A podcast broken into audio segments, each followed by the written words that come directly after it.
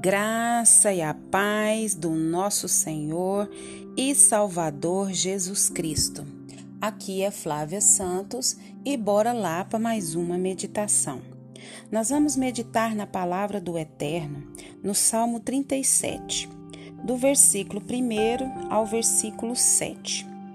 E as Sagradas Escrituras dizem assim: Não se aborreça por causa dos homens maus e não tenha inveja dos perversos, pois como o capim logo secarão e como a relva verde logo murcharão. Confie no Senhor e faça o bem, assim você habitará na terra e desfrutará segurança. Deleite-se no Senhor e ele atenderá aos desejos do seu coração. Entregue o seu caminho ao Senhor, confia nele e ele agirá. Ele deixará claro como alvorada que você é justo e como o sol do meio-dia que você é inocente. Descansa no Senhor e aguarde por ele com paciência. Não se aborreça com o sucesso dos outros, nem com aqueles que maquinam o mal. Louvado e engrandecido é o nome do Senhor. O texto que nós lemos da Bíblia, Salmo 37, do versículo 1 ao versículo 7. Esse Salmo 37, ele é um salmo de Davi. E aqui diz que os íntegros serão justificados. Muitas das vezes é, a gente fica aborrecido por ver a, as pessoas más é, se dando bem, Parece que eles fazem o mal, eles praticam mal, eles fazem o que quer, pensam o que quer, agem como quer, e parece que eles só prosperam, são alegres, são felizes, parece que tudo deles é melhor. Então a Bíblia está dizendo isso, que não é para a gente ter inveja do perverso, porque eles serão como o capim, que logo seca, como a erva que está verde logo murcha. E aí Aqui está dizendo que eles podem até prosperar sim, mas é por algum tempo, só por algum tempo. Logo o dia deles chegam. Então não adianta a gente pensar que as pessoas estão fazendo mal, fazendo o que querem, andando do jeito que querem, sem, sem andar conforme a Bíblia, sem andar conforme a vontade de Deus, fazendo o que querem, que vai ficar tudo beleza. Não vai.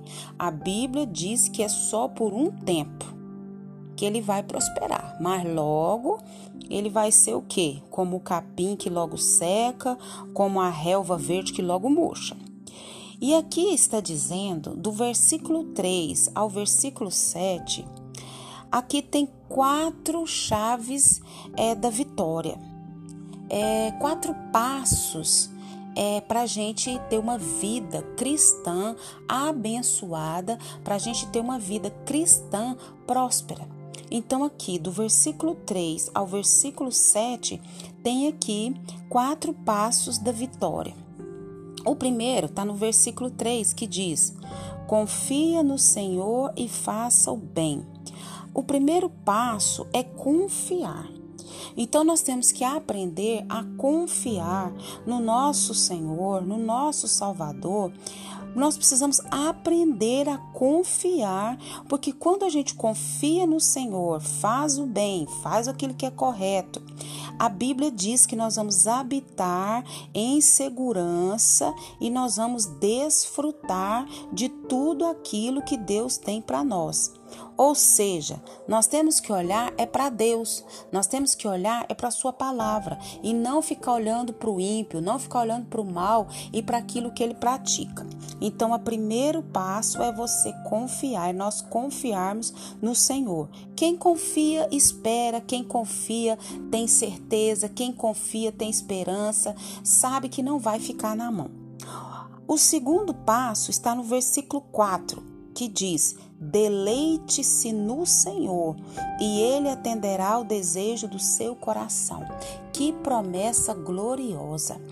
Para que eu possa ter os meus desejos atendidos, para que Ele faça conforme, Ele vá atender os desejos do nosso coração, conforme a vontade dEle. Mas Ele trabalha de uma maneira tão grande e nós vamos orando que nós vamos alinhando a nossa vontade à vontade de Deus e não é a vontade de Deus que tem que se aliar à nossa. Não.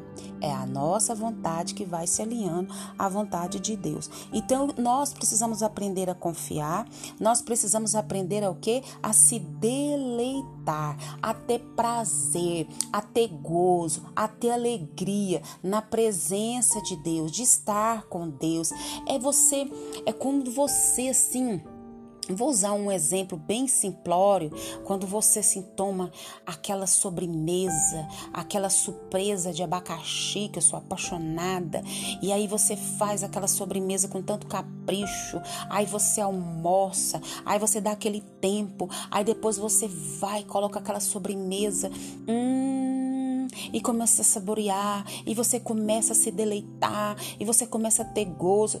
Multiplica isso aí por 500, 300 mil vezes na presença de Deus, a se deleitar. Nós temos que aprender a ter gozo, a ter alegria na presença do Eterno. O terceiro passo está no versículo 5.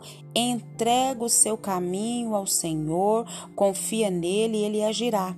O primeiro passo é confiar, o segundo passo é deleitar no Senhor.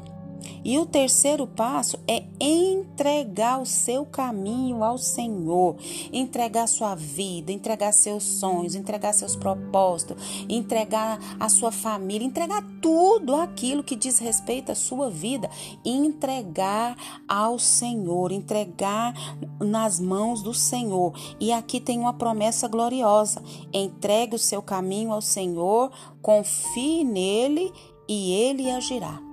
Então eu confio, eu deleito, eu entrego e ele vai fazer o quê? Ele vai agir. E aí, o quarto passo da vitória na vida cristã está no versículo 7. Descanse no Senhor. Eu confio, eu me deleito, eu entrego e agora eu faço o quê? Eu descanso no Senhor.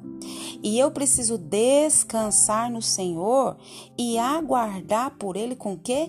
Com paciência. Olha, humanamente nós não confiamos, humanamente nós não nos deleitamos no Senhor, humanamente nós não entregamos o nosso caminho ao Senhor e humanamente nós não descansamos no Senhor e aguardamos com paciência. É só uma ação do Espírito Santo na nossa vida. É só o Espírito Santo de Deus que vai nos dar a graça de confiar, de deleitar-se no Senhor, de entregar o nosso caminho ao Senhor e de descansar no Senhor.